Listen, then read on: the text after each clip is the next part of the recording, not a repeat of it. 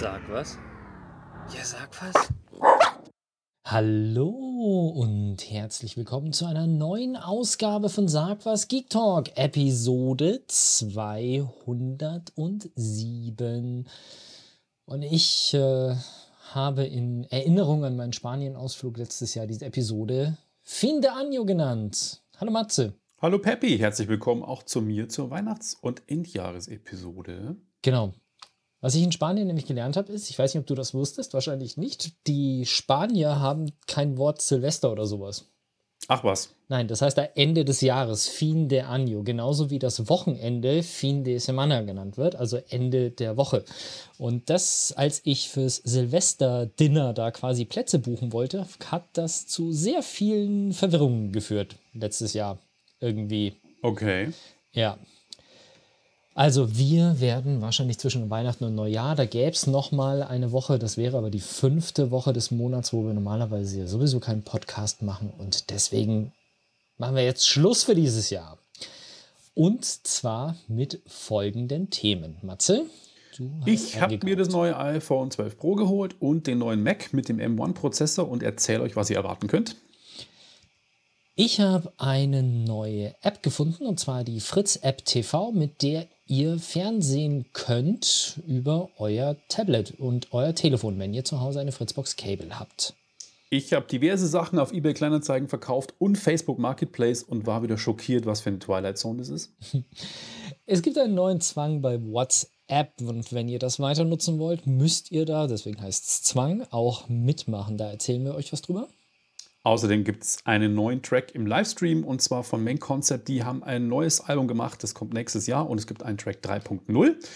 Und ich habe ein PlayStation 5 Spiel, mein erstes PlayStation 5 Spiel durchgespielt und zwar Spider-Man Miles Morales. Ich habe auch ein Spiel, das es für die PlayStation gibt, nämlich Cyberpunk 2077. Aber ich habe es nicht selber gespielt. Ich habe nur drüber gelesen und das Debakel da so ein bisschen mitbekommen, dass es um dieses Spiel gibt. Debakel ist auch der neue Film mit Russell Crowe und zwar Unhinged, der so ein bisschen Falling Down für Arme ist. Und dann gibt es ein Problem für alle von euch, die ältere Telefone haben auf Android. Da will ich euch ein bisschen was dazu erzählen und eventuell auch einen Lösungsvorschlag bieten. Und damit starten wir die Themen Matzes Shopping Tour. Ja, genau. Ähm, Ende des Jahres gibt es ja immer neuen Apple-Stuff. iPhone gibt es immer und neue MacBooks. Und MacBook hatten wir schon in der letzten Ausgabe vorgestellt. Apple Silicon, so heißen nämlich die neuen Prozessoren, die Apple jetzt quasi auch für ihre Computer baut. Und ich habe mir ähm, mein, ein iPhone-Upgrade mal wieder gegönnt, nachdem ich drei Jahre keins hatte und äh, habe mir das iPhone 12 Pro geholt. Und es ist eigentlich so wie zu erwarten eine Evolution statt eine Revolution. Das heißt, ein bisschen größeres Display und äh, eine bessere Kamera auf jeden Fall. Das ist ja das und es ist schneller. Und tatsächlich merke ich, dass es ein bisschen, ja, was heißt ein bisschen, merklich schneller als mein iPhone 10 war. Das ist natürlich schon angenehm, weil ich doch relativ viel mit dem iPhone mache. Die Sprachqualität ist tatsächlich auch besser geworden, was ich erstaunlich finde, weil ich das gar nicht gewusst habe, dass die Sprachqualität besser geworden ist. Woran das liegt, weiß ich nicht. Vielleicht an einem neuen Sprachmodem, ich habe keine Ahnung. Auf jeden Fall, das ist besser geworden. Aber wie ich es gerade schon eingangs gesagt habe, eine Revolution ist das Handy wirklich nicht mehr. Das heißt, ähm, da fehlt mir so ein bisschen die, der, der Wow-Effekt, den ich mir eigentlich erwartet hätte, dass ich sage, okay, das ist jetzt irgendwie cool, es gibt ein neues Gehäuse und äh, der Akku hält relativ lang. Also es ist in allen Punkten irgendwie verbessert worden im Vergleich zu den alten iPhones, aber nichts, wo ich jetzt sage, ja, wow, das hätte ich jetzt früher vermisst oder das ist jetzt so krass viel besser. Klar, ich habe eine Weitwinkelkamera und eine Zoom-Kamera und eine Standardkamera, das ist alles besser und es ist alles lichtstärker.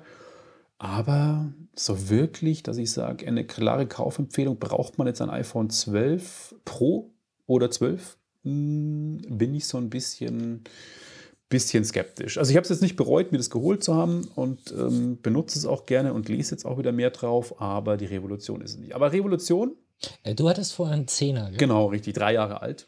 Mhm. Ähm, das ist ja doch schon in die Jahre gekommen, war von 2017. Ja. ja. Gut. Ich bin in der Meinung, oh, ich bin ja der Meinung, dass irgendwie unterdessen die Telefone so krass sind, dass die Telefone unterdessen die Schwelle überschritten haben von dem, was man eigentlich braucht. Deswegen am Anfang war es wirklich noch so, dass die Telefone so waren, dass man gesagt hat, ich würde mir noch ein bisschen mehr wünschen. Und dann kam irgendwann ein bisschen mehr. Aber jetzt habe ich irgendwie so den Eindruck, dass unterdessen zumindest für mein Nutzungsverhalten die Telefone einfach schon so gut sind, dass mein, drei, mein zwei Jahre altes Telefon ist einfach schon besser als das, was ich eigentlich brauche. Deswegen habe ich momentan zwar ab und zu mal so Kaufdrang, weil ich will was Neues, aber der setzt sich irgendwie nicht durch. ja, also bei mir war es, also es war kein unbedingtes Muss. Ich habe es halt günstig bekommen, deswegen habe ich es geholt. Ja. Ähm, ich bereue es nicht, aber es bringt mir jetzt nicht so den krassen Mehrwert, dass ich sage, ich hätte jetzt unbedingt upgraden müssen, wie wenn zum Beispiel mein MacBook. Das war absolut notwendig abzugraden. Ich kriege auf mein altes MacBook Pro nicht mal Big Sur drauf. Ähm, ich habe es einfach krass gemerkt, wenn ich Bilder bearbeite und Video bearbeite, da geht gar nichts mehr. Ja. Und auch viele Software einfach aktuelle nicht mehr so richtig gut gelaufen ist. Genau, da sind wir ja genau in dem Punkt, dass das Gerät das nicht mehr kann, was man eigentlich braucht. Genau. Und das dauert momentan halt einfach immer länger bei den Handys, bis das bei mir eintritt. Übrigens, ich habe vergessen zu erwähnen, wenn ihr euch wundert, dass wir anders klingen als sonst, wir testen heute unser neues mobiles Recording-Setup. Weil ich vergessen habe, im Studio einzuheizen und dann heute nicht mehr Power heizen wollte, sitzen wir jetzt im anderen Büro und testen gleich mal das neue Setup. Auf jeden Fall ist es hier schön warm, kann ich euch bestätigen. Genau. Ich habe mich jetzt so mit dem Stuhl umgedreht, weil ich sonst einen Peppi nicht sehe.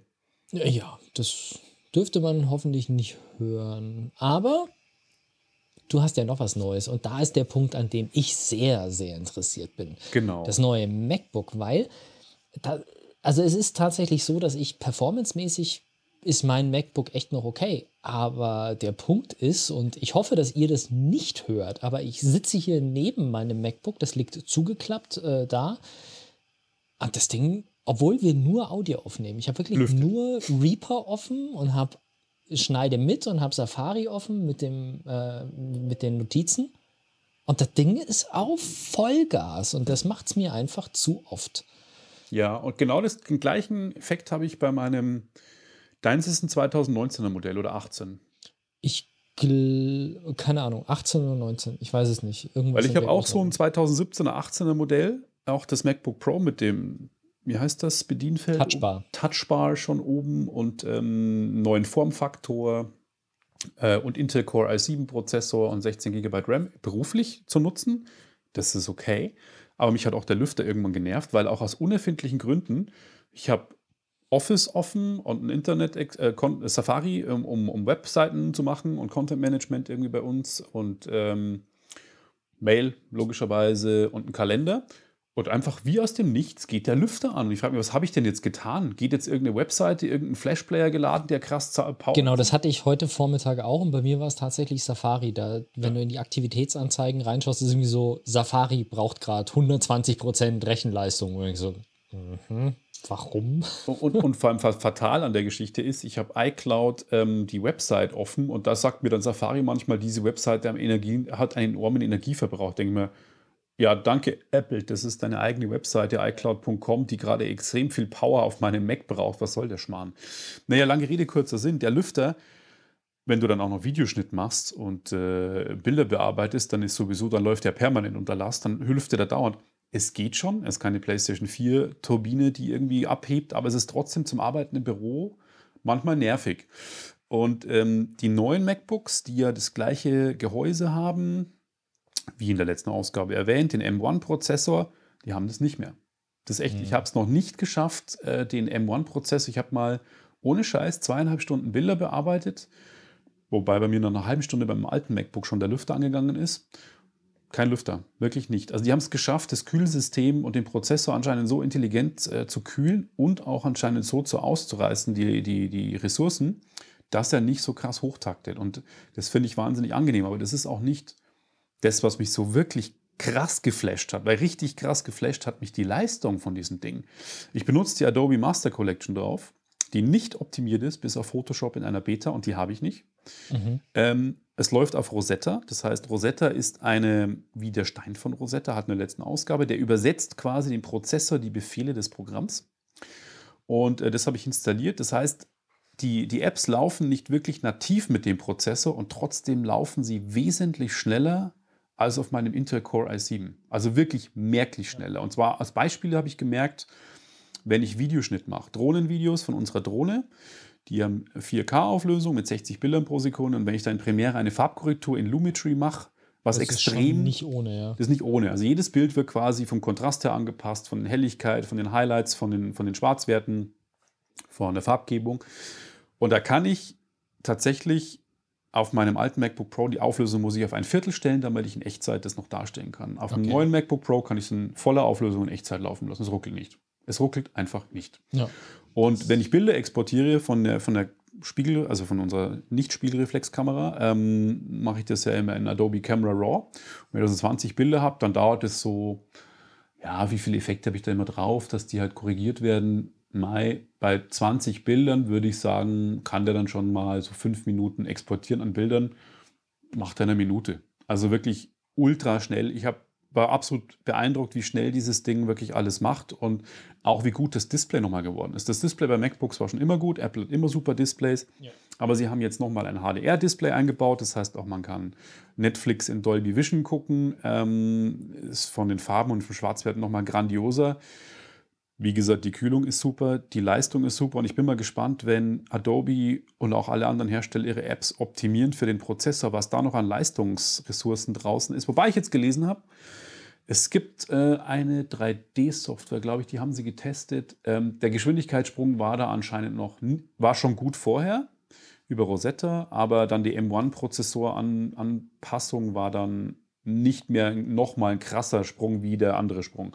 Mal gucken. Ich Okay, bin also- mal, ja. Trotz nativ war es nicht viel besser als mit Rosetta.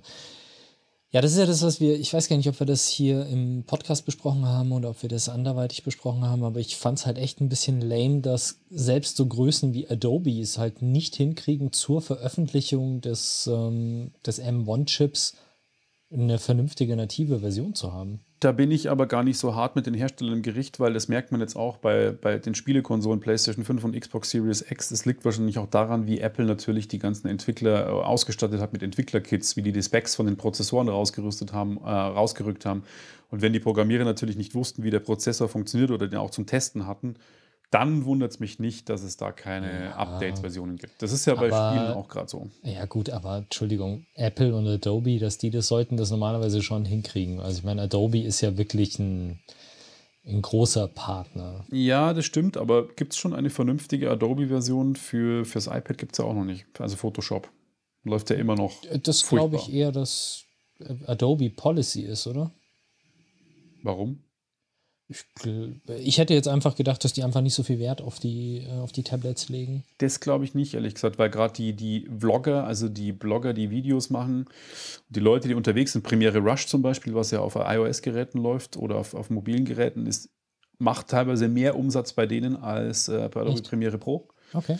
Ähm, und ähm, ich glaube schon, dass die einfach für die Leute, die unterwegs sind und einfach äh, Podcasting, Videocasting und vor Ort Instagram-Geschichten machen, mit den Ado- also iPads oder Tablets generell und, und iPhones schon viel machen. Und deswegen wundert es mich, ich glaube, dass es nur wahnsinnig komplex ist. Mhm. Einen Photoshop echt auf einen iPad zu kriegen, auch wenn es ein iPad Pro ist. Aber ist ja auch egal.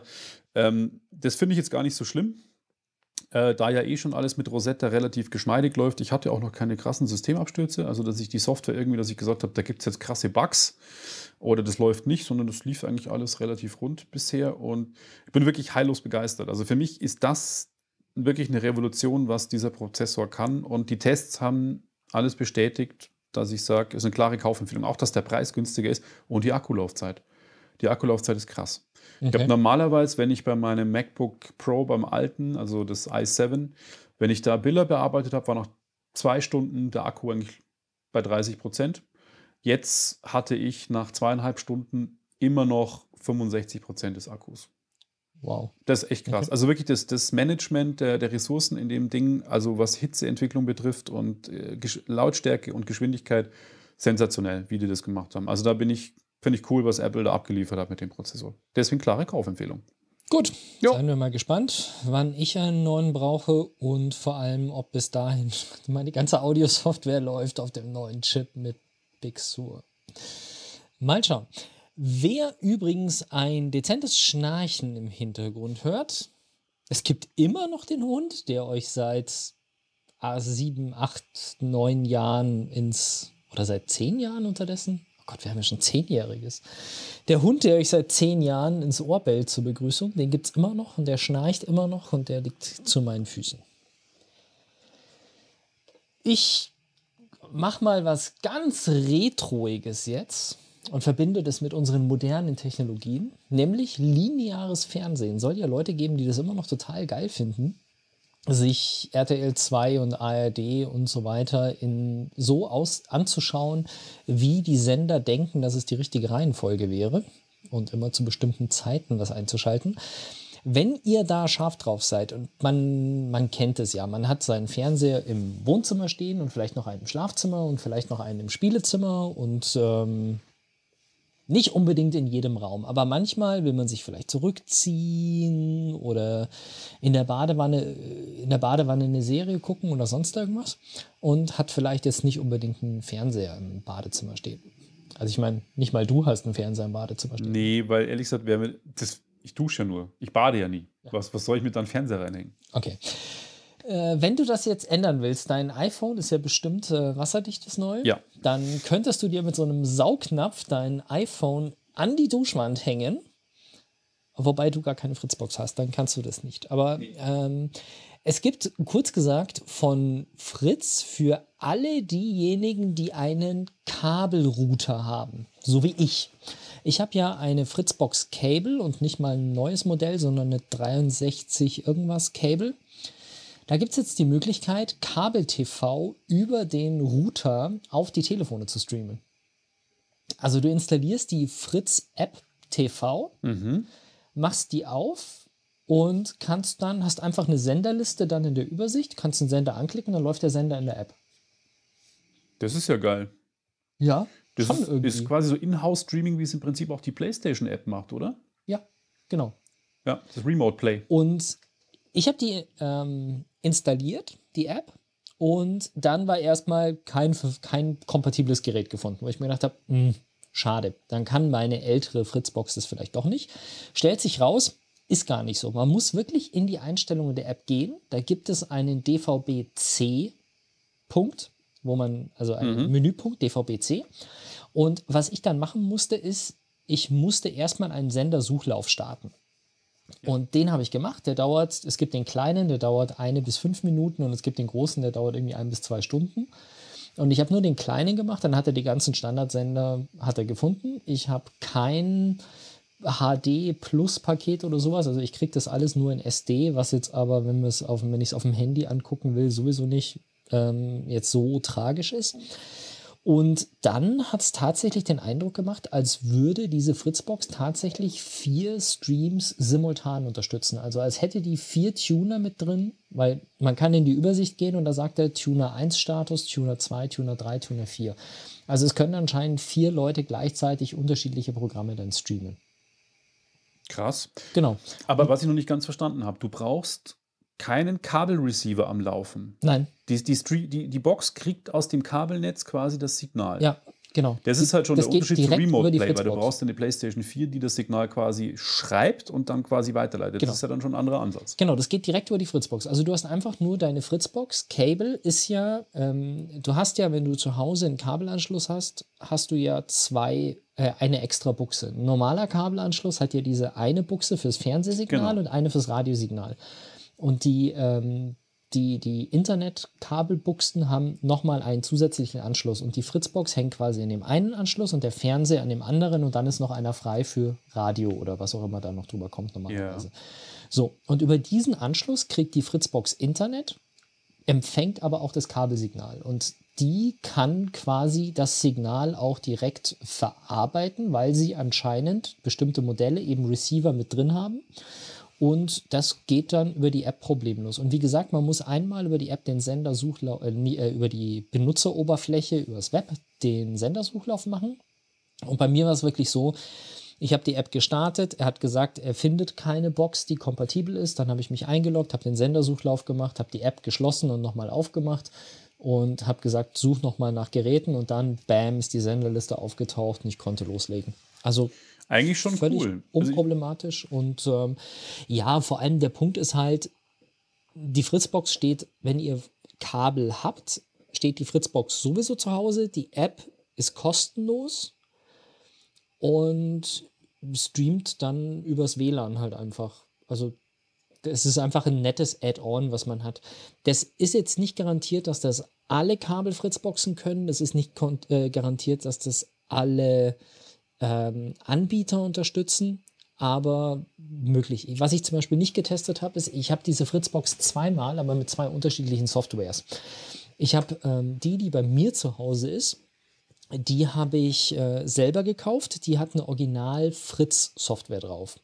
Die, die bei meinen Eltern steht, ist eine, die wir über Vodafone kostenlos bekommen haben als Kabelrouter.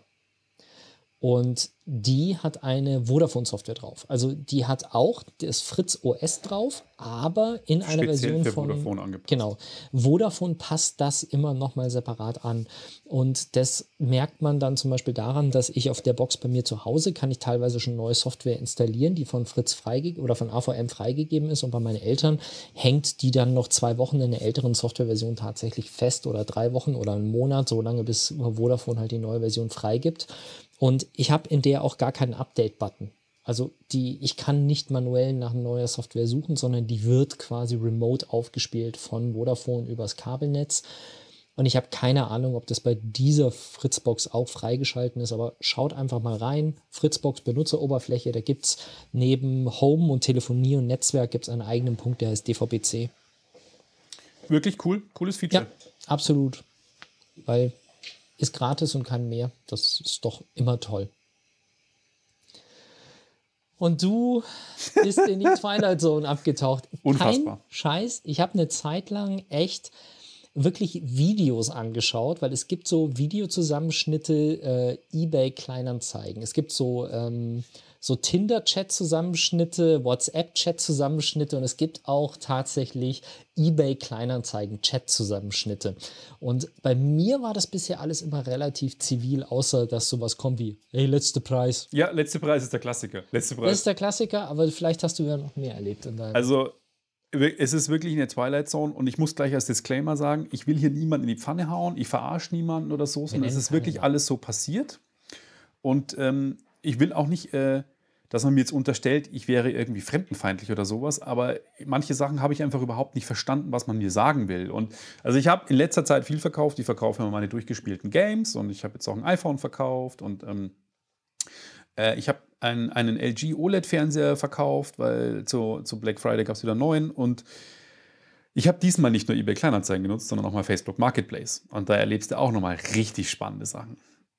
Das ist, das ist echt wirklich Hammer. Also ich habe den Fernseher für 800 Euro eingestellt. Ähm, das, ist, das ist ein absolut fairer Preis. Der kostet, neu gibt es sie natürlich logischerweise nicht mehr, aber ein vergleichbares Modell bist du neu mit 1500 Minimum dabei. Und meiner ist echt gepflegt gewesen, wie man es bei mir kennt. Ich hatte ein neues Panel einbauen lassen. Das heißt, im Februar wurde, ähm, weil ich einfach einen Fehler im Panel gesehen habe, also das ist das Display, habe ich gesagt zu LG, tauscht mir das aus. Okay, wurde ausgetauscht, ist es also quasi fast ein neues Panel drin, wurde auch immer gepflegt. Naja, und äh, dann kamen halt. Nichtraucherhaushalt, tierfrei, tierfrei, genau. Kleinkind konnte nicht drauf sabbern, weil an der Wand hängt, bla bla bla. Das Kind hängt an der Wand? Nein, Kleinkind konnte nicht drauf sabbern, weil es an der Wand hängt. Also nicht das Kleinkind, sondern der Fernseher. Ah weil er an der, an der Wand hängt. Okay, ich dachte mir schon, dass. Nee, das Kleinkind hängt nicht an der Wand. Ähm, und tatsächlich hatte ich dann innerhalb von zehn Minuten einen Käufer, der auch vernünftig mit mir kommuniziert hat und gesagt hat, nimmt ihn sofort. Und dann habe ich gesagt, du, pass auf, wenn kommst du sicher? Ja, ich nehme den auf jeden Fall, wann wollen wir die Abholung machen? Der hat so geschrieben, dass ich mir dachte, das passt jetzt alles. Ja. Ich mache es aber immer so, clevererweise, dass ich parallel noch drei andere weiterschreibe, weil ich weiß, einer springt immer ab. Das heißt, der als erster kommt, der kriegt ihn, den anderen sage ich halt dann ab. Das ist zwar eine harte Nummer, aber das musst du so machen, weil die machen es auch so. Ich hatte schon Leute, die gesagt haben, bitten allen anderen absagen, reservieren, ich komme, nie wieder was gehört. Ich saß auf meinem iPhone zwei Tage. Bums, das mache ich nicht mehr. Auf jeden Fall hat er dann mich noch gefragt, Kannst du mir beim Einladen ins Auto helfen? Kannst du mir die Maße der Schachtel geben? Habe ich alles gemacht. Schreibt er mir am nächsten Tag. Er hat sich gestern Hexenschuss zugesogen. Er muss jetzt erstmal zum Arzt gehen. Klingt alles ein bisschen blöd, ich weiß. Aber Sie können den Fernseher jetzt eher was mit anderen geben. Wenn er dann weg ist, dann habe ich halt Pech gehabt. Dann habe ich gesagt, du pass auf, tut mir mega leid. Ähm, gute Besserung. Wenn du mir 100 Euro anzahlst per PayPal, kein Ding, ich heb dir das Ding auf. Nie wieder was gehört. Da dachte ich mir, okay, jetzt geht's Drama wieder los. Dann eingestellt. Dann kamen die Händlertypen, also wirklich, also die handeln wollten. Die letzte Preistypen sowieso, klar. Also wirklich Kommunikation aufs Mindeste reduziert, vielleicht noch eine Summe, vielleicht noch ein Eurozeichen überhaupt dahinter. Ich habe keine Ahnung. Auf jeden Fall ähm, habe ich dann so, also ich wollte 800, 450. Da dachte ich mir, willst du mich verarschen? 450 ja. Euro, nicht fach knapp die Hälfte des Preises? Was ist denn los mit dir? Das, das kenne ich auch Unverschämt. so. Zwei Festplatten eingestellt, das ist eine Weile her, da waren die noch teurer, aber halt so, so zweimal ein Terabyte Festplatten eingestellt. So 45 Euro, wenn ihr beide nehmt, 40 Euro pro Stück. Und dann kommt es ein Angebot, 20 für beide zusammen inklusive Versand. Nein. Ja, ja, ja. Denkst du wirklich, dass das jemand annimmt? Ja, ja. Und am geilsten sind die, du gibst bei eBay Kleinanzeigen an, kein Versand, nur Abholung, was bei dem Fernseher, der eine Schachtel von 1,65 Meter mal 26 mal ja. 95 hat, absolut Sinn macht. Und dann und schreibe ich den Text noch rein, verschicken sie auch. Äh, liest dir doch mal die scheiß Anzeige durch. Ich habe es angegeben und es steht im Text. Naja, das sind dann die Kandidaten. Und dann sagt einer, ähm, was ist denn, was ist denn, ähm, warum ist das Panel neu? Habe ich ich habe es reingeschrieben, es hat den Defekt, es wurde ausgetauscht. Ja, ist es dann wirklich neu? Gibt es noch Garantie? Sage ich, nee, gibt keine Garantie. Äh, das ist leider schon vorbei. Ähm, ja, ähm, dann habe ich noch geschrieben, so erläuternd, äh, der Fernseher hing immer am Strom, was bei OLED-Displays ja wichtig ist, damit die nachts quasi einen Pixel-Refresh machen, damit diese äh, organischen LEDs wieder aufbereitet werden. Das habe ich ihm erklärt, netterweise ein bisschen. Dann schreibt er, oh, ich dachte nicht, dass OLED so kompliziert ist. Ich weiß eigentlich gar nicht, was OLED ist. Ich glaube, ich hole mir LED. Und ich so, okay, okay. die geilere Qualität ist halt OLED. Dann schreibt mir einer über eBay, kleiner, äh, über, über Facebook Marketplace, er wohnt am Bodensee. Ähm, wie, wie er in den Fernseher kommt. Sag ich, verschicken ja nicht. Sag ich, ja, nee, verschicke ich nicht. Er würde sich einen Fahrer organisieren, ob ich meinen Preis runtergehe. Sag ich, Logo, hey, ich gehe den Preis runter. 120 weniger, dann hast du deine Fahrt locker gedeckt. Ja, cool, er sucht sich einen Fahrer. Dann, er hat auch wirklich vernünftig geschrieben. Ich habe mir seine Facebook-Seite angeschaut. Wirklich netter Kerl, anständiger Kerl hat auf mich gewirkt. Schreibt auch immer. Und dann sagt er, ja, dann schreibt er am nächsten Tag in der Früh, er findet keinen Fahrer, ähm, wo ich denn wohne. Ja, ich gesagt, am Stadtrand. Irgendwie. Ähm, dann sagte er, er würde mit dem Zug kommen. Ja, Spitzenidee. Dann habe ich gesagt, habe ich mir gedacht, so was kommt jetzt.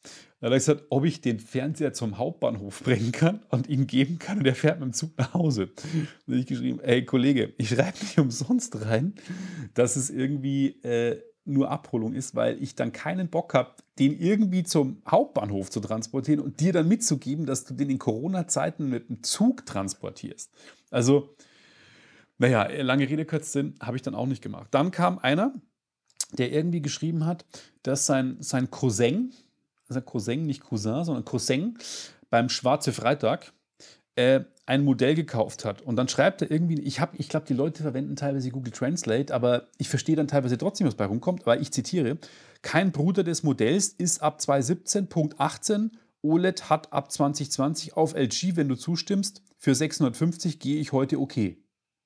Ja, Logo, der holt ihn ab heute. Ja, aber was meinte er denn mit dem 2017 und 18? Alles egal. Ja. Preis okay. läuft.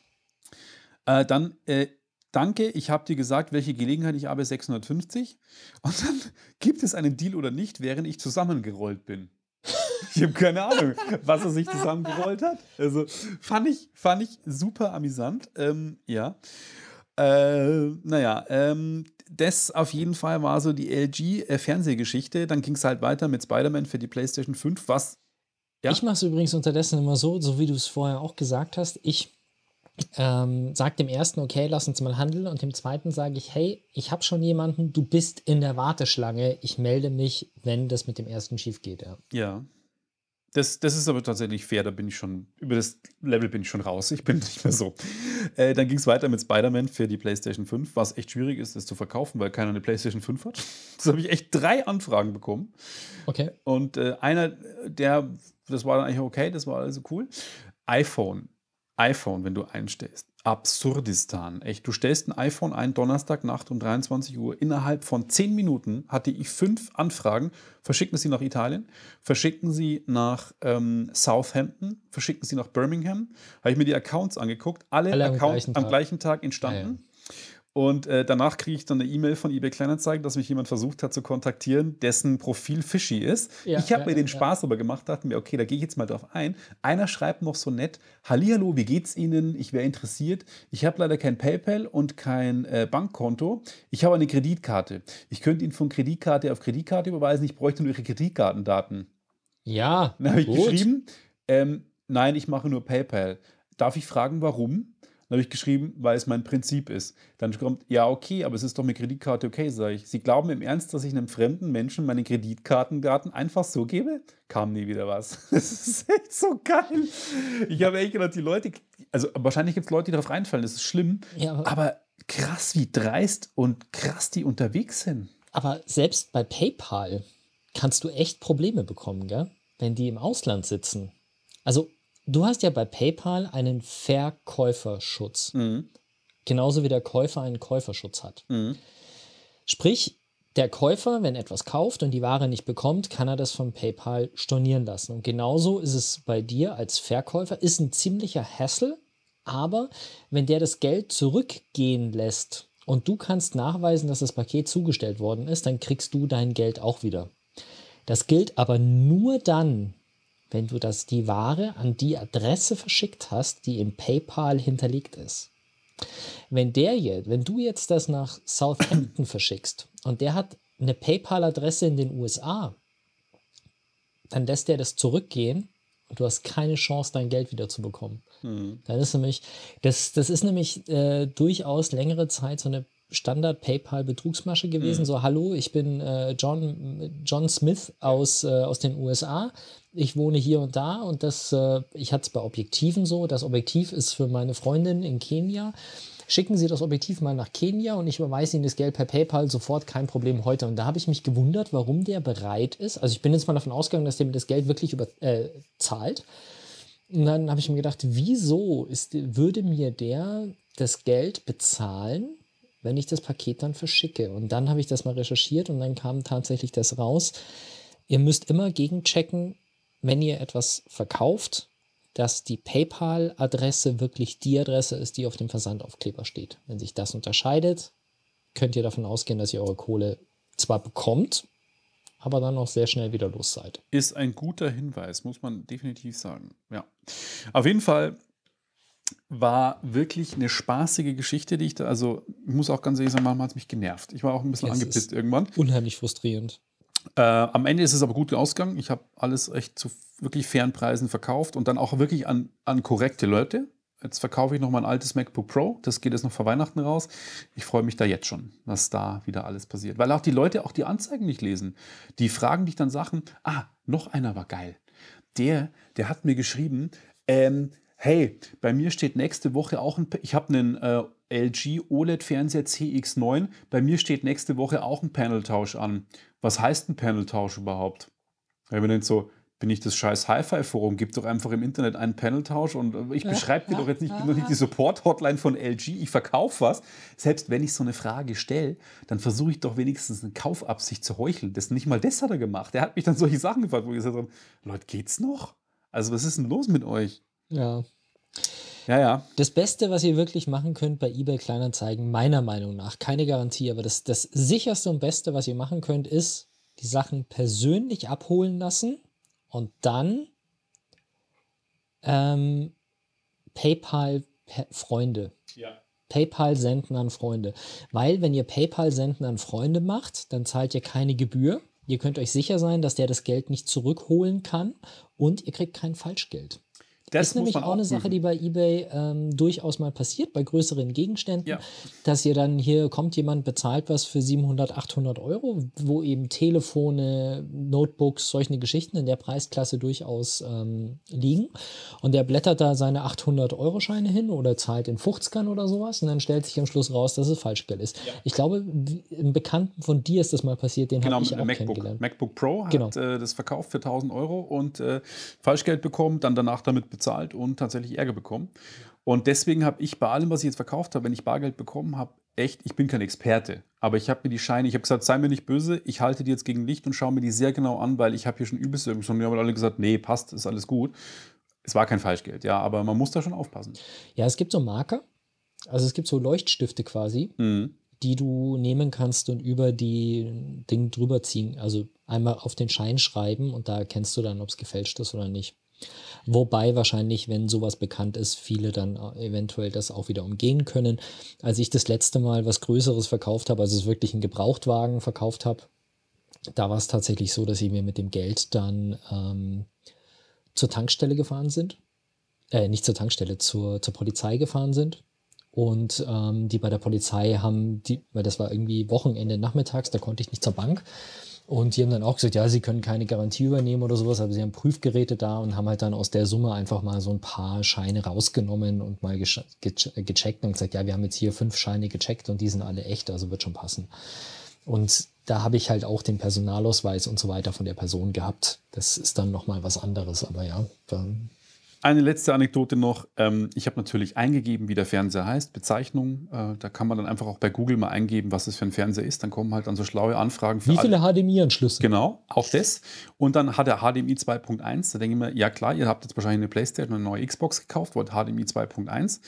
Ähm, kann man auch googeln, kein Thema. Und dann kam einer und sagt, hey, wie viele Frames hat der Fernseher? Also wie viele Bilder pro Sekunde? Was halt bei Spielen wichtig ist, sage ich du. Er kann in 4K Ultra HD mit HDR 60 Bilder pro Sekunde. Die neuen können natürlich alle 120 in dieser Auflösung. Das braucht man für manche Spiele, wenn überhaupt. Ja, ist mir zu wenig. Dann habe ich gesagt, ja, okay, kannst ja schauen, dass du Fernseher willst, die 120 Frames haben mit 4K und UHD, aber bist halt mindestens mit 1500 jetzt im Moment dabei. Kannst gerne schauen. Und dann schreibt er mir zurück, 4K UHD kann er aber schon. Da denke ich mir, Alter, ich habe es doch oben geschrieben, 4K Ultra HD Fernseher in HDR mit 60 Bildern pro Sekunde. Es steht in der Anzeige auch drin, Ultra HD Fernseher OLED 4K. Die Leute sind nicht fähig, aber fragen dich dann so Geschaftelhuber fragen, wie kann er denn 120 Frames, das ist mir zu wenig mit 60, aber checken dann nicht mal, dass der Fernseher 4K kann. Also ich, es ist, es ist nochmal, ich saß mal da und da, muss ich jetzt weinen, meinen Kopf gegen die Wand schlagen oder äh, ich check's nicht. Ich hatte hier vor kurzem einen Computer stehen, den hat mir jemand in die Hand gedrückt, hat gesagt, tu mir bitte einen Gefallen, lösch die Festplatte ordentlich und dann haue ich den irgendwie weiter, verschenke ihn, irgendjemand wird daran seinen Spaß haben.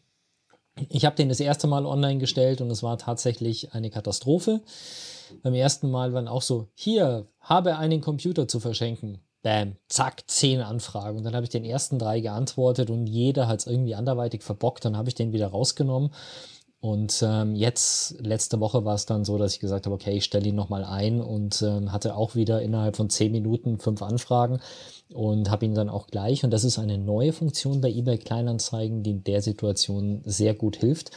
Ähm, es gibt eine Funktion, die heißt Reservieren. Wenn du in deinen Anzeigen drin bist, dann kannst du auf Reserviert klicken und dann wird die Anzeige erstmal offline genommen. Wenn sich das Ganze dann zerschlägt, müsst ihr aber nicht neue Bilder hochladen und Texte, sondern könnt einfach wieder aktiv stellen.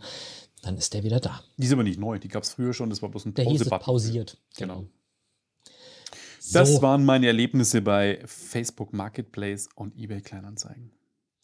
Und wir sind sogar schon relativ lang, hey, krass. Also irgendwie. Ich dachte, es wird eine kurze Sendung, aber wird wohl doch länger. Ich mache es kurz, damit wir schnell zur Musik kommen. Es gibt einen neuen Zwang bei WhatsApp. WhatsApp führt einige neue coole Funktionen ein, aber ja, die äh, wollen auch was dafür haben. Nämlich, äh, es wird neue Benutzungsbedingungen geben, in denen auch drin steht, dass WhatsApp euch in Zukunft kontaktieren kann. Und dann schreibt WhatsApp, du Matze, pass auf, wir haben ein neues Feature. Schaut dir das mal. Tja.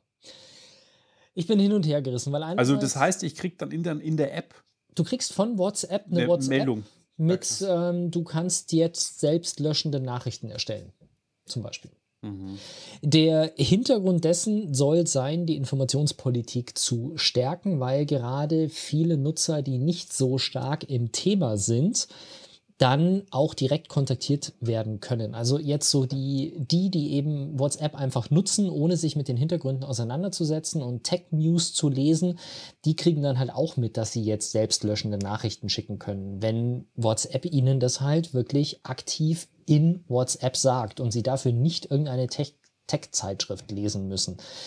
Insofern ist es ganz cool. Auf der anderen Seite ist es natürlich auch ein bisschen nervig. Ich kenne das von Viber zum Beispiel. In Viber gibt es auch die Purple Group. Da ist, also ich bin irgendwie Zwangsmitglied in der Purple Group von Viber und ich komme da nicht raus. Und da ist halt immer so, ja, checke die neuen Nachrichten in der, in der Purple Group und so. Und das ist äh, stellenweise ein bisschen nervig. Ich bin gespannt, wie viel davon WhatsApp kommen wird. Äh, ja, wie gesagt, hat äh, positive Aspekte, aber bin auch gespannt. Je nachdem, wie viel da kommt. Könnte es nervig werden. Vielleicht kann man es aber auch ausstellen, vielleicht kann man es auch de deaktivieren. Stumm schalten, irgendwie sowas, ja. Wir werden sehen. Auf jeden Fall, Punkt ist ganz klar, damit sie euch was zuschicken können, das zählt als Werbung, müsst ihr neue Nutzungsbedingungen akzeptieren. Wenn ihr die nichts akzeptiert, ist gut, aber dann ist halt kein WhatsApp mehr. Also, wer das nicht mitspielt, kann halt dann WhatsApp nicht mehr. Meinst dafür kostet der Service nichts, dann muss man sich halt damit abfinden. Ich bin mir da nicht mal so sicher, kostet WhatsApp wirklich nichts oder brauchst du da nicht irgendwie so ein Abo eigentlich? Was für ein das Abo? ist für uns. Äh, das, du hast WhatsApp auf dem iPhone gekauft. Vor langer, langer, langer Zeit. Ich glaube für 99 Cent oder so. Genau, ich auch. Und wir haben damals nur einmal irgendwie so und so viel bezahlt. Aber das lag, glaube ich, nur daran, dass es zu der Zeit, als wir bei WhatsApp eingestiegen sind, noch keine Abo-Modelle auf, äh, auf iOS gab. Die kamen erst später. Ich glaube, dass wenn du heute iOS, äh, wenn du heute WhatsApp irgendwie neu installierst oder sowas, da gibt es irgendwas mit, du musst jährlich so und so viel bezahlen. 79 hab, Cent oder 1 Euro im Jahr oder so. Ich habe das Bin auch mal gelesen irgendwie, aber ist das wirklich, das, da war ja damals so ein Skandal, aber ist das denn wirklich umgesetzt worden? Geworden? Ich weiß, ich weiß es auch nicht. Okay. Aber wie dem auch sei, also es ist auf jeden Fall ein super günstiges Ding und im Vergleich dazu, was ich früher für SMS ausgegeben habe, es sind auch äh, ein Euro im Jahr. Ist gerade noch erschwinglich. Ja, also für den Service und wie oft ich das Ding nutze, das ist bei, ja. bei mir die meistgenutzte App neben Safari und der Notizen-App. Ja. Definitiv. So, jetzt habt ihr euch aber eine Pause verdient. Um Livestream gibt es heute, ich habe natürlich in den Show Notes den Link verlinkt, einen neuen Track von Main Concept. Ich hatte die gar nicht mehr am Schirm, die Altherren des deutschen Hip-Hop aus München und die bringen ein neues Album 3.0. Der erste Track heißt auch 3.0. Ich freue mich und nach den drei Minuten knapp sind wir dann wieder zurück. Radio. Radio München. Radio München. Radio München.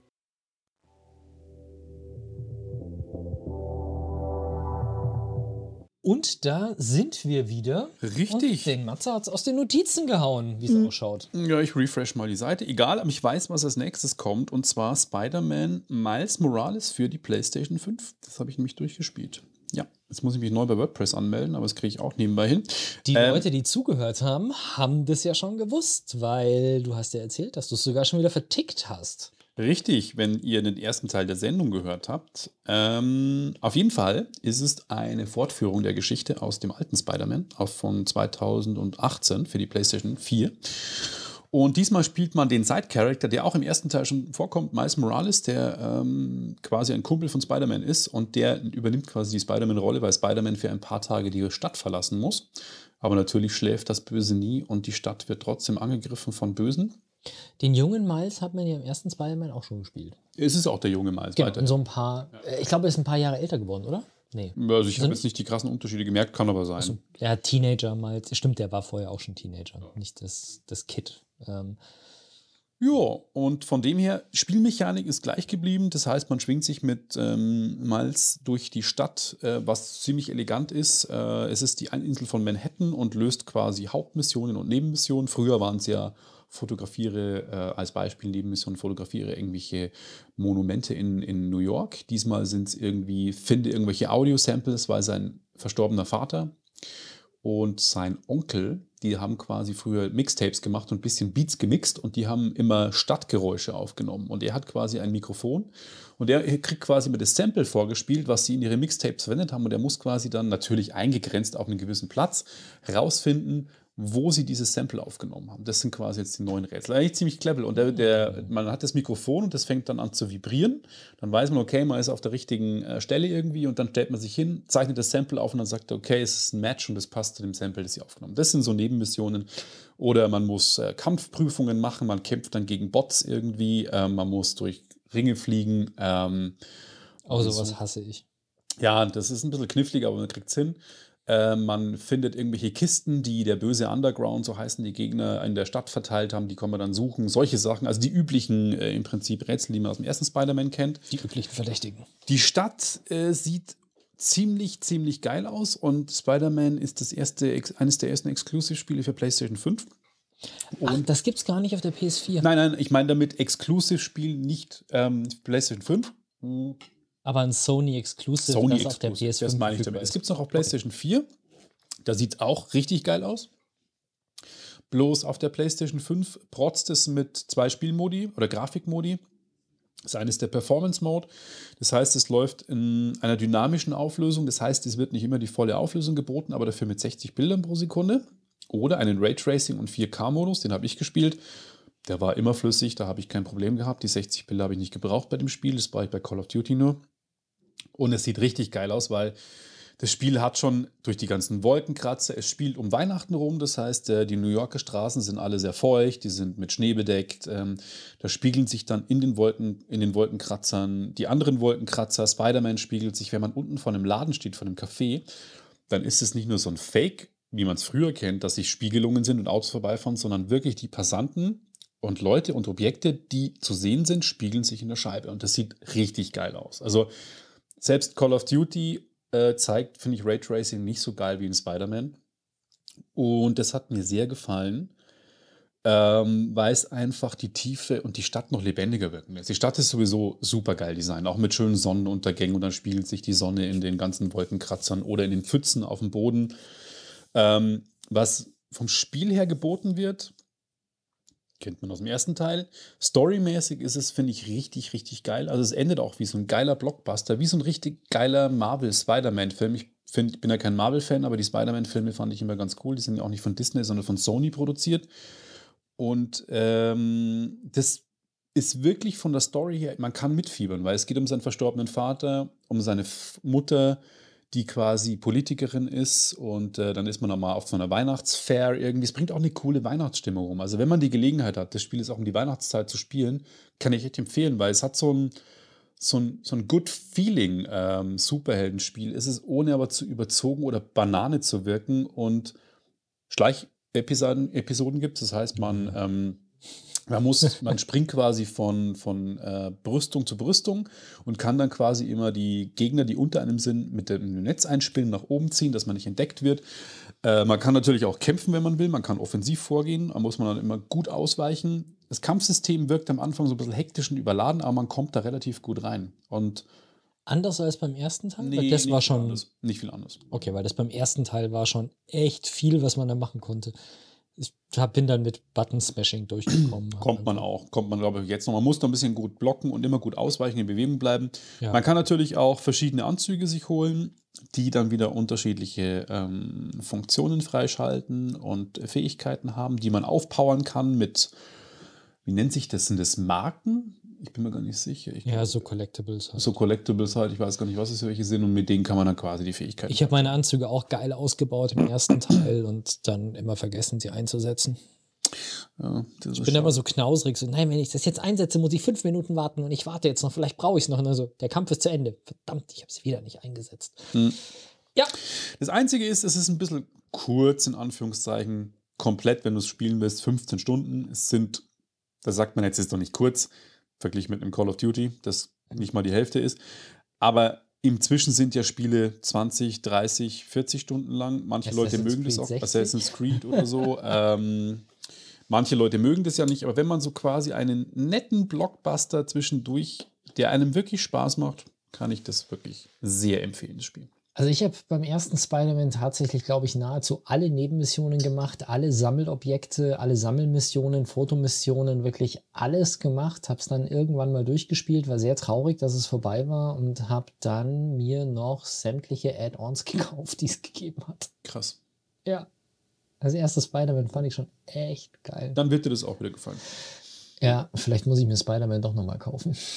Ich hatte das ja nur geliehen von dir. Das kann ich dir immer noch leihen, das habe ich tatsächlich noch. Also, ja, vielleicht gucke guck ich mal, dass ich es über Weihnachten nochmal spiele. Da gibt es ja jetzt auch ein Upgrade für die PS5. Es gibt ja auch einen Spider-Man Remaster, das alte quasi mit neuer geiler Grafik auf PS5. Ich habe aber noch keine PS5. Tja. Irgendwas wollte ich jetzt noch sagen zu Miles Morales. Naja, naja, genau. Dann könnt ihr wenigstens über Weihnachtsmärkte spielen, wenn ihr schon nicht auf echte Weihnachtsmärkte gehen könnt. Das stimmt. Und ein weiteres Spiel, das für alle möglichen Konsolen, also auch PS4, äh, PlayStation und Xbox ohne nähere Bezeichnung jetzt äh, rausgekommen ist, ist äh, Cyberpunk 2077. Hast du nicht reingeschaut wahrscheinlich, oder? Am Wochenende bei meinem Schwager, weil ich habe es mir selber ah, okay. nicht geholt, weil ähm, den, die Bakel, die du es ansprechen wirst gleich, äh, aber ich habe es am Wochenende auf PlayStation 4 Pro mal gespielt. Ach, habt ihr denn so Glitches gehabt? nee, mein Schwager hatte zu dem Zeitpunkt schon sechs Stunden gespielt und okay. bisher keinen Glitch. Okay. Weil irgendwie macht sich, das Spiel war, glaube ich, relativ lang erwartet. Das ist ein paar Mal verschoben sieben worden. Jahre. Mich nicht es war sieben Jahre in Entwicklung und wurde vor sieben Jahren zum ersten Mal, glaube ich, erwähnt. Ja. Und, ist ja ein ähm, Mammutwerk.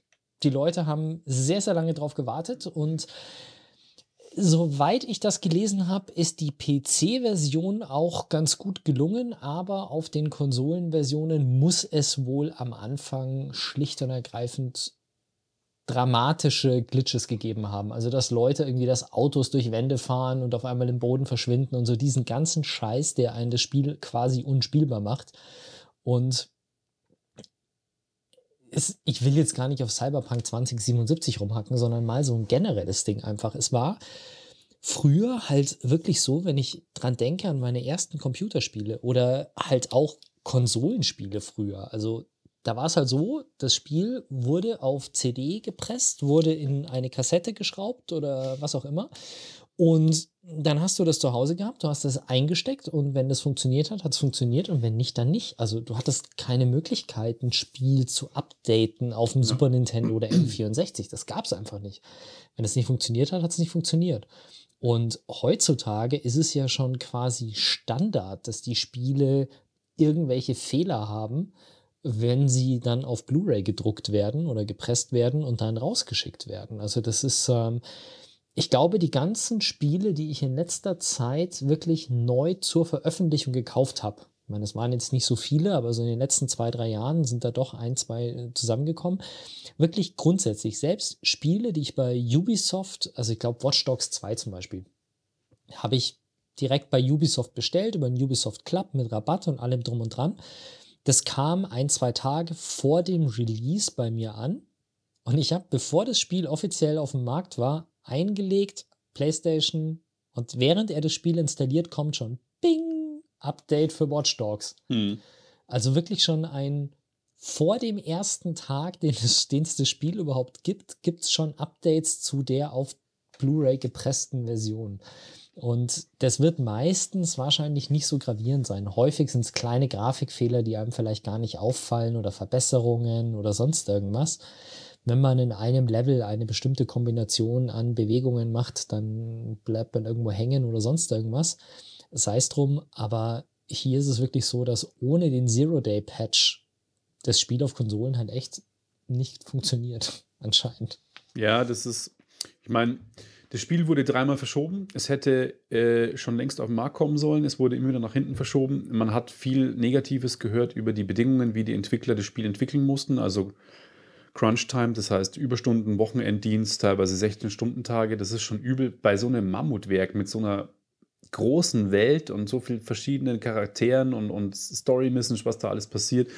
Mich wundert es nicht. Äh, ich habe auch nicht erwartet, dass das Spiel fehlerfrei am Markt kommt. Und vor allem nicht dass es auf den bestehenden Konsolen, damit meine ich jetzt PlayStation 4 Pro und auch Xbox One X und Xbox One sowieso, dass das fehlerfrei läuft, weil einfach die Hardware-Anforderungen für sowas krass sind. Es hat ja auch geheißen, die Next Generation Patches für die Xbox Series X und PS5 kommen erst nächstes Jahr und es ist nicht bestimmt wann.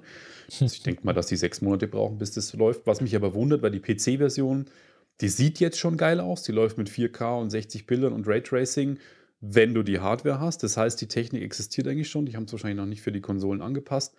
Aber gerade auf den also auf der Standard PS4 und auf der Xbox One muss es so schlecht laufen. Also nicht nur was die Bugs betrifft, sondern auch performancemäßig ruckeln und man sieht einfach, dass die aktuelle Generation an ihre Grenzen kommt. Das heißt, man halt einfach quasi schon Next Generation Systeme braucht. Mm, mit den ganzen Day One Patches.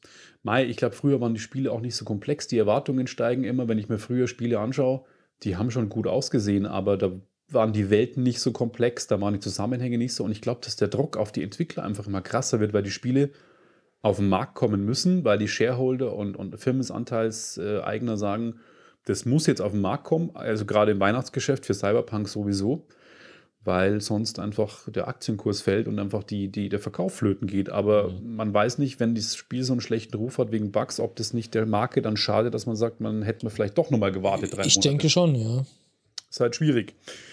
Ich muss aber auch sagen, nachdem ich es auf PS4 jetzt gespielt habe, am Wochenende kurz zugeschaut habe, mein Schwager, der sechs Stunden gespielt hat, ich habe mir Dramatisches erwartet und das war es nicht. Also, wenn mir jetzt keiner gesagt hätte, das Spiel hat so viel Bugs und es läuft auf dem, X, auf dem PC so viel geiler, würde ich sagen, es sieht immer noch richtig gut auf einer PS4 Pro aus. Es sieht geil aus.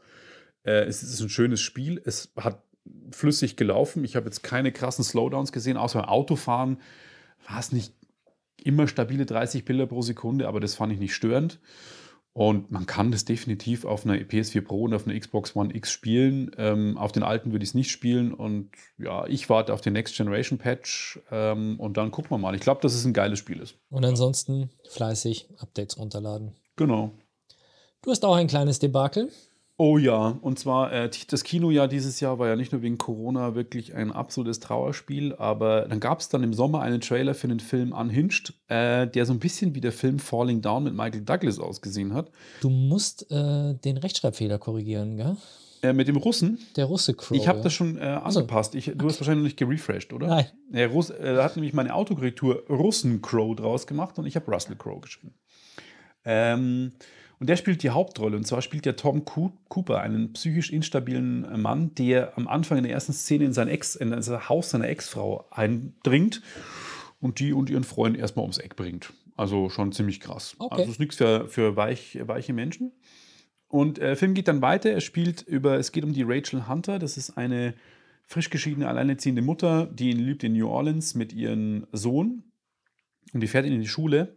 Und an der Kreuzung bleibt quasi ein SUV vor ihr stehen und fährt nicht weiter, obwohl grün ist. Und sie hupt ihn halt an, was man einfach so tut und regt ihn natürlich auf. Ihr Tag ist sowieso super scheiße, weil sie ihren Job verliert und überholt dann quasi den SUV. Und im SUV sitzt eben dieser Tom Cooper, der psychisch instabil ist und seine Frau vor kurz vorher umgebracht hat. Und der steht dann an der nächsten Ampel neben ihr und macht die Scheibe runter und äh, fängt an mit dem Sohn zu reden. Und dann geht quasi das Drama los, dass sie nämlich sagt, hey, was soll der Scheiß? Und er sagt, hey, du weißt überhaupt nicht, was ein schlechter Tag ist.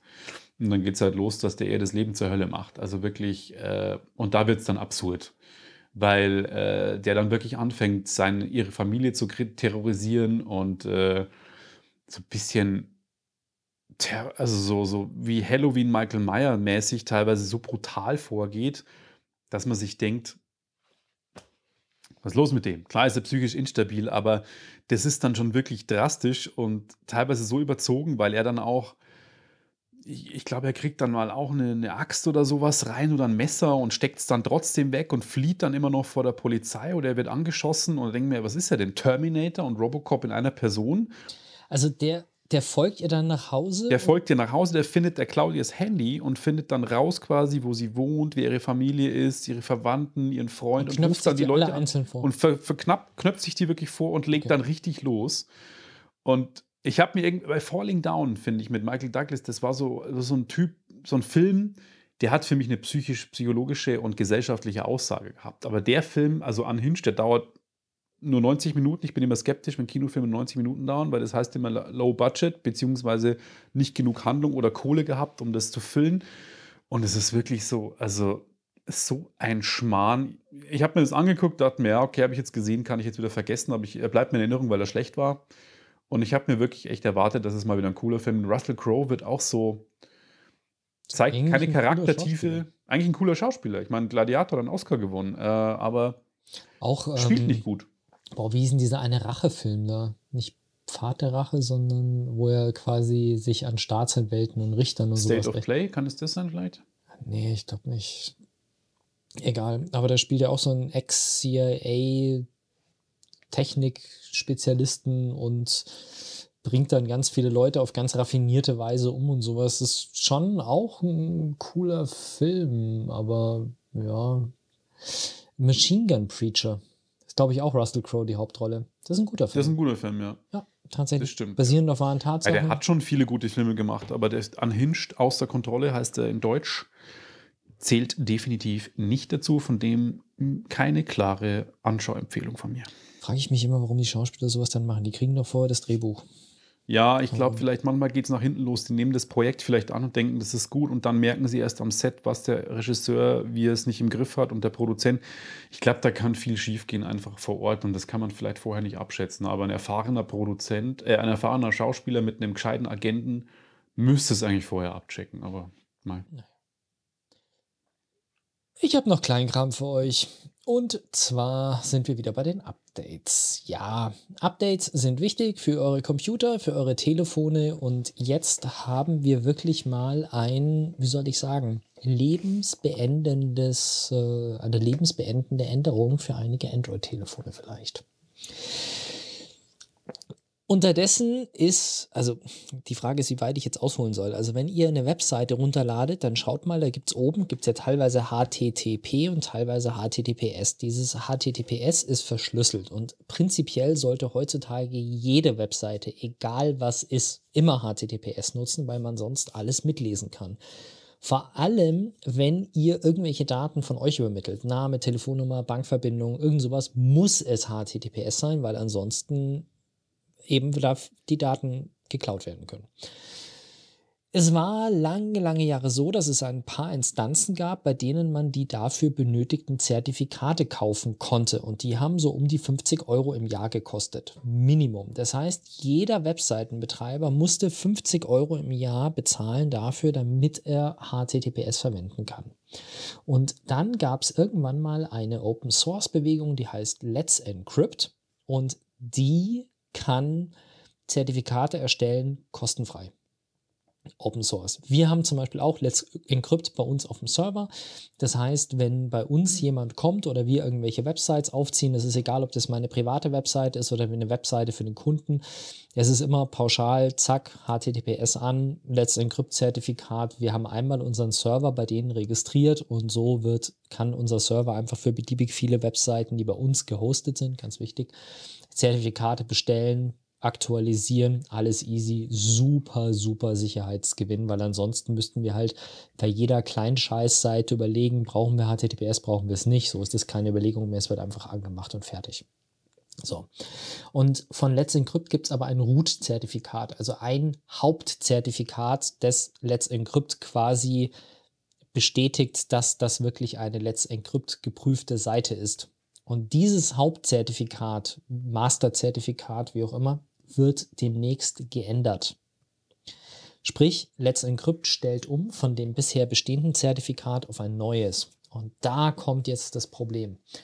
Während eure aktuellen Browser und so weiter darüber schon informiert sind und damit überhaupt kein Problem haben, wird es euch bei Android 7.1.1 und älter so gehen, dass wenn ihr eine Webseite, die mit Let's Encrypt verschlüsselt ist, öffnet, ihr eine Fehlermeldung bekommt, in der es heißt, Achtung, diese Seite ist sich nicht sicher, weil das Zertifikat nicht gültig ist. Und das ist natürlich ein großes Problem, weil du kannst nicht einfach, wenn so eine Fehlermeldung kommt, hat das schon irgendeinen Grund. In dem Fall hat es auch einen Grund, klar. Es ist aber schwer nachzuvollziehen, ob das jetzt eine gefakte Seite ist, ein Betrugsversuch oder ob das wirklich einfach nur in dem Let's Encrypt-Zertifikat liegt. Also, folgendes. Wenn ihr ein Telefon habt mit Android 7.1.1 oder älter, dann schaut, ob ihr noch irgendein Update bekommt, sodass ihr auf die 7.1.1 oder neuer kommt. Wenn das nicht der Fall ist, dann so empfiehlt es chip.de, was ich hier mal weitergebe, ist auch verlinkt der Artikel nochmal dazu, da könnt ihr das alles nochmal genauer nachlesen. Versucht einfach mal Firefox als Browser, weil während Chrome seine Zertifikate auf Android anscheinend mit dem Betriebssystem bekommt, updatet Firefox die unabhängig vom Betriebssystem. Das heißt, die Firefox-App holt sich von einer zentralen Stelle ihre Zertifikate, denen sie vertraut und denen sie nicht vertraut und dementsprechend muss euer Betriebssystem nicht diese Zertifikate unterstützen, sondern es reicht, wenn der Browser sie unterstützt. Und wenn ihr von Chrome auf Firefox wechselt, könnte das ausreichen, damit ihr eure alten Telefone weiter nutzen könnt, wenn ihr denn soweit sonst zufrieden seid und nicht mehr updaten könnt. Und damit würde ich sagen, beschließen wir das Jahr 2020, beschließen Episode 207. Frohe Weihnachten erstmal von uns einen guten Rutsch ins neue Jahr. Genau, passt auf euch auf in dieser blöden Lockdown-Zeit und hoffen wir, dass 2021 besser wird. Und wir bedanken uns wie immer für die Aufmerksamkeit und ja, freuen uns auf weitere Jahre mit euch. Genau. Bis dann. Bis dann. ciao. ciao. ciao. Wenn euch das nun gefallen hat, dann liked uns auf facebook.com slash sagwaspodcast und abonniert uns auf iTunes oder im Podcatcher eures Vertrauens. Alle Infos zur Show, den Themen und alle Folgen gibt es auch auf www.sag-was.com. Fragen, Anregungen und Feedback nehmen wir gerne über Facebook oder als Kommentar auf der Website entgegen. Und wenn ihr gerade Zeit habt, dann bewertet uns doch bei der Podcast-Plattform, auf der ihr uns gefunden habt.